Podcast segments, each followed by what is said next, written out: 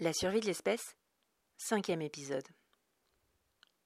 Le lendemain matin, 470 s'éveilla pour une fois à l'heure, sous l'œil amoureux de 800, qui caressait du regard son corps mâle, blond et bien fait. Il n'avait pas la moindre imperfection physique, ce qui n'était pas une petite affaire. C'était même tellement rare que ses parents avaient pensé qu'il s'était trompé quand il leur avait été rendu. Ses parents s'étaient rencontrés sur le tard, après que 75-16, sa mère, se soit séparée de son premier compagnon, qui avait pris le pli de la battre, sans se départir de son calme. Mon camarade, son père, était un sous-homme à l'ancienne mode, qui n'avait toujours voulu qu'une chose, une famille à lui, et qui avait demandé à toutes les sous-femmes qu'il avait fréquentées de lui promettre fidélité, constance et grand amour. Cela paraissait tellement niais qu'aucune avant sa mère n'avait voulu promettre. Sans doute qu'il ne s'y prenait pas tout à fait comme il fallait. Peut-être qu'il leur faisait peur avec tous ses espoirs, ou qu'il les dégoûtait avec toute sa gentillesse, comme le sirop purulent de sucre d'un fruit trop mûr. Les sous-femmes étaient habituées à un régime plus frugal, plus éphémère. 75-16, elle, s'était laissé prendre par distraction. Elle avait besoin de bras autour de sa taille après sa rupture d'avec l'autre, et elle promit tout ce qu'il voulut. Mon camarade était trapu, épais, musculeux. Ses cheveux étaient blonds, comme de la purée lyophilisée, et il n'avait rien des boucles sombres et des poitrails velus qui lui faisaient tourner la tête habituellement. Alors elle ne s'était pas méfiée. Et ce n'est que le jour où elle découvrit qu'elle était enceinte de lui qu'elle mesura l'importance qu'il avait prise à force de patience. Porter son enfant fut une joie palpable. Ce n'était pourtant pas la première fois qu'elle était enceinte. Elle avait toujours aimé cette impression de partager une vie sans les inconvénients et les compromis, la petite présence qu'elle berçait en marchant et qui se mettait à gigoter dès qu'elle s'arrêtait ou s'allongeait, ça avait toujours été un grand bonheur, même si le saint fantôme n'avait pas permis qu'elle voie ses enfants. Les avoir sentis en elle et savoir qu'ils grandissaient quelque part dans le vaste monde lui avait suffi jusque-là. Bien sûr, il lui était arrivé de se surprendre à regarder avec envie les grappes de marmot qui se pendaient aux basques de ses voisines, à se demander quand elle serait enfin mère, après avoir tant accouché, c'était normal. Mais elle se secouait aussitôt pour penser à autre chose. Ça ne servait à rien de se demander pourquoi les choses sont comme elles sont. Et puis ce n'était pas son genre de bailler aux corneilles. Mais elle avait beau vouloir être raisonnable. Son instinct de mère frustrée s'était aiguisé et meurtri de ses innombrables grossesses sans enfant, et elle fut incapable de maîtriser l'envie dévorante qu'elle conçut de ce dernier enfant, jusqu'à imaginer parfois qu'elle se plongeait elle-même les deux bras dans son ventre, quitte à s'arracher la chair, pour saisir le bébé, leur voler, ne pas être obligée de passer par eux pour le faire sortir. Si seulement il n'avait pas fallu accoucher. Mais voilà, l'enfant était dedans, il fallait bien qu'il sorte. Et ils étaient les seuls à savoir comment. Mon camarade, qui s'était vu finir ses jours seul, voulait cet enfant tout aussi viscéralement que sa compagne. Pendant toute la grossesse, il la couva d'attention, se priva d'une partie de ses rations pour lui offrir du repos, lui massa les pieds, lui interdit tout effort hors de l'usine, cuisina, lui lut des histoires, l'embrassa dans le cou. Elle laissa faire. Il avait besoin d'agir, de faire quelque chose pour tenter de participer un peu lui aussi à ce miracle, et peut-être permettre qu'on le leur rende. Alors, il alla au marché aux vieilles, pour glaner toutes les astuces qui circulaient sur la manière de conserver un enfant, et il se fit un devoir de toutes les mettre en œuvre. 75 se retrouva orné à chaque membre de bracelets en coton, le ventre peint de motifs magiques, entouré tous les matins de fumigations ensorcelées et à devoir vivre dans une maison encombrée de fagots d'herbes mortes à toutes les ouvertures. Elle laissa faire. Même quand bon camarade lui servit avec des yeux suppliants un plat de vers de terre et de mouches crevées qu'il avait pêchées dans le caniveau. Elle soupira, mais elle mangea. Après tout, si les vieilles du marché aux puces avaient survécu si longtemps que leur peau était ridée et leurs cheveux blancs. C'était sans doute qu'elles avaient compris quelque chose. Et elle, elle n'avait été bonne qu'à pondre des enfants pour que les humains les lui prennent. Alors il ne lui restait plus qu'à obéir, même si les vieilles semblaient se faire un malin plaisir de lui ordonner tout le contraire des recommandations du gouvernement. Même si elle se retrouva à fumer, alors qu'elle détestait ça, à boire, alors qu'elle avait peur de devenir alcoolique, même si parfois elle pensa qu'elle n'y connaissait rien, ou qu'elle se moquait d'elle en lui imposant d'imiter le cri du poulet avant d'aller se coucher et de marcher en grenouille à chaque fois qu'elle passait devant une fontaine. Quoi qu'il en coûte, elle aurait sept enfants. Plus la délivrance approchait, et plus ses nuits avaient blanchi. Elle demeurait dans leur lit, les yeux fixés sur le plafond, craquelés, incapable de dormir. Parfois, elle avait tenté de rentrer en communication avec leur petit enfant. D'autres fois, elle avait prié. Le plus souvent, elle n'avait pensé à rien, seulement tenue éveillée par l'anticipation du vide. Et puis, entre la perte des eaux, qui la trouva fidèle à son poste, à plaisanter avec ses collègues autour d'une cargaison de concombres à hacher menu et la salle d'attente. Elle ne se souvint de rien.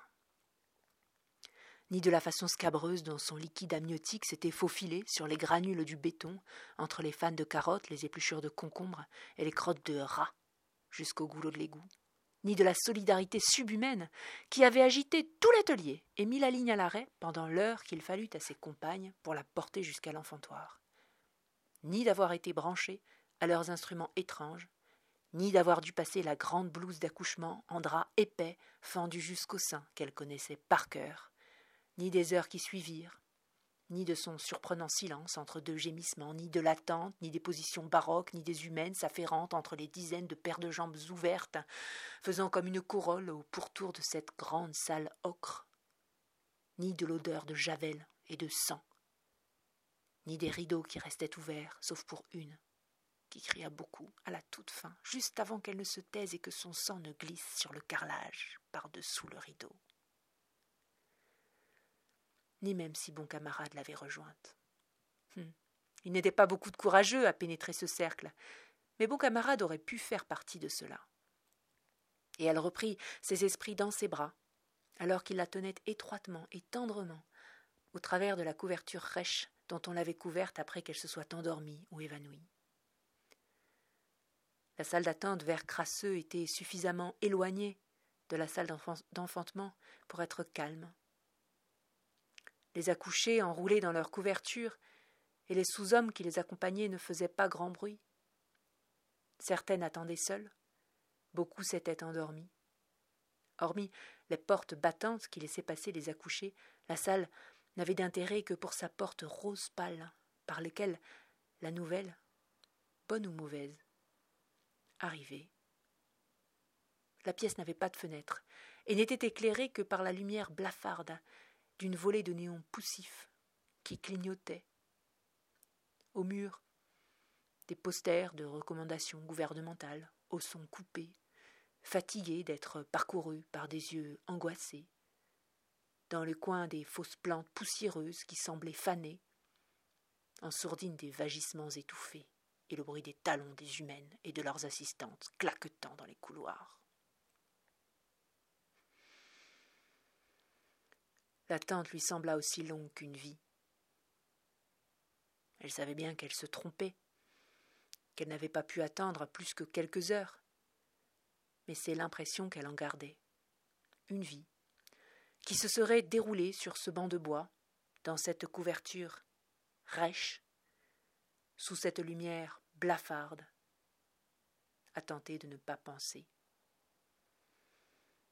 À tenir à distance respectueuse les visions radieuses, le petit corps contre sa poitrine, l'odeur de son enfant, les baisers sur son front, ses soupirs si profonds et l'adorable soulèvement de sa cage thoracique quand il respirerait. C'était tellement douloureux qu'elle n'arrivait même pas à se soucier de la souffrance toute semblable de bons camarades. Et puis, sans qu'on sache pourquoi, on le leur avait rendu. Une femme replète avait braillé son matricule depuis le seuil de la porte rose, s'était impatientée le temps qu'elle se traîne jusqu'à elle et lui avait fourré l'enfant dans les bras. Bon courage. C'était tout. Elle avait déjà tourné les talons et refermé la porte. Les deux parents s'étaient fixés incrédules et avaient fébrilement déballé leur paquet au beau milieu de la salle d'attente, encore sur le seuil de la porte rose, à rechercher anxieusement la tare de leur enfant. Un bras, un autre, dix doigts, le tout bien formé, une grosse tête blonde, chevelure régulière, un petit front bombé, des yeux renfoncés, dissimulés entre de grosses joues et des bourrelets susorbitaux tout de chair et de duvet opalescent, un nez un champignon, une bouche ourlée, un cou mobile, un petit tronc poupin, deux cuisseaux gras et battants, un pénis étonnamment vigoureux, deux pieds dodus. De dos, même constat, fesses rebondies, corps symétrique, pas de rougeur, de fragilité ou de boutons, aucune dysfonctionnalité. Les yeux et la bouche s'ouvraient bien grands, le tout réagissait au toucher, au son et à la lumière. 470 était un centaure visible. Un jour ou l'autre, son corps se déréglerait par un bout, la tête, le ventre, le genou, et tout filerait en déliquescence. Peut-être qu'il s'étoufferait dans son propre corps paralysé. Peut-être qu'il se perdrait en partant chasser les dragons ou les araignées sous son crâne. Peut-être que tous ses os se briseraient de l'intérieur. Peut-être que sa peau fondrait sur sa chair, ou qu'il se jetterait du haut d'un pont. Il ne savait pas. Mais il savait que la bête qui le dévorerait était née avec lui et qu'elle l'avalerait d'un croc. Il tâchait de ne pas prêter attention aux histoires de centaures visibles, aux mères retrouvées couvertes du sang de leurs propres enfants, aux putréfactions vives et aux suicides spectaculaires. Mais ce n'était pas facile. Elles étaient de loin les plus croustillantes, glauques et excitantes à souhait, avec l'attrait du malheur qui ne peut pas vous toucher et ses camarades avaient tôt fait de le tirer de l'ignorance, dans laquelle sa mère avait tenté de le garder avec ses petits noms d'amour, ses mon parfait, mon petit élu, mon miracle, mon centaure, visible! S'empressaient d'ajouter les camarades du centre de production enfantine, mis par volonté de faire l'intéressant, mis par jalousie, et chacun ressortait l'histoire de Centaure visible qu'il connaissait, l'oncle, la sœur, ou le voisin, à qui sa mère aussi avait dit qu'il était un petit élu, et qui avait fini sa vie à quatre pattes en se prenant pour un chien. Ses parents s'étaient consolés en espérant qu'ils ne verraient pas la décrépitude de leur fils. On fait ce qu'on peut. C'était peut-être la raison pour laquelle 470 était si sage et si raisonnable à cette grosse épée de Damoclès qui lui pendait au-dessus de la tête. Mais ça ne voulait rien dire au fond, puisque, de centaures visible, il n'était pas le seul, et que tous n'étaient pas si rangés. Charlemagne, elle, avait un pied beau, un petit coup de pouce du destin. C'était une tare facile, visible et prévisible, qui ne gênait pas plus qu'elle ne dégénérait. Elle marchait moins vite que les autres, et s'était dégotée un poste assis. C'était tout. 470 caressa ses longs cheveux roux qui lui effleuraient la poitrine jusqu'à son ventre détendu. Elle avait eu un enfant de lui qu'on ne leur avait pas rendu.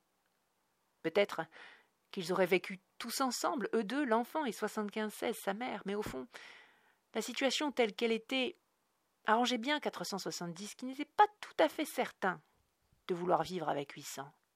La voir une ou deux fois par semaine, maximum, dans des instants où parler n'était pas l'essentiel de la rencontre, lui suffisait amplement. Sa main continua doucement son voyage, plus bas que le ventre de Charlemagne, qui réprima un souffle voluptueux et le repoussa. Va te laver, prends un petit déjeuner, une douche, cours un peu, ça vaut mieux, non? 470 soupira, sourit et sauta hors du. La journée se présentait comme toutes les autres, et Charlemagne était bien trop sérieuse. C'est la fin de cet épisode. Je vous remercie de m'avoir écouté et je vous dis à la semaine prochaine pour un nouveau personnage. Bonne journée à tous.